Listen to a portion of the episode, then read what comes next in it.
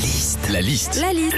La liste de Sandy sur Nostalgie. Sandy, on a besoin de rire aujourd'hui. Hein. Ouais. Ça tombe bien, c'est le 1 avril. Qu'est-ce qu'on vit quand on raconte une blague à quelqu'un? La liste de Sandy Quand on fait une blague à quelqu'un, on essaie généralement que le bobard qu'on raconte tienne la route. Bah, pas dans les journaux. Non, le 1er avril, quand tu ouvres le journal, tu peux à tout moment tomber sur une info scientifique comme quoi on descend tous de la limace.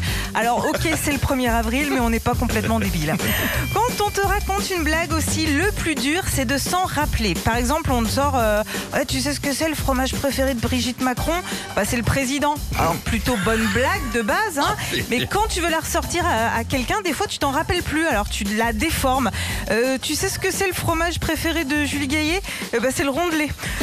Quand on raconte une blague à quelqu'un, faut être proche de la personne aussi, bien la connaître et bien connaître son humour. Il y a des blagues qu'on ne peut pas faire à tout le monde. Tu vois, l'autre jour, à un très très bon pote, euh, t'as déjà vu un trou du cul emballé dans du plastique? Il me répond non. Bah, je lui dis, bah regarde ta carte d'identité. Alors, alors il a rigolé parce que c'est un très bon pote, hein, mais tu vois, peux pas le faire avec le patron.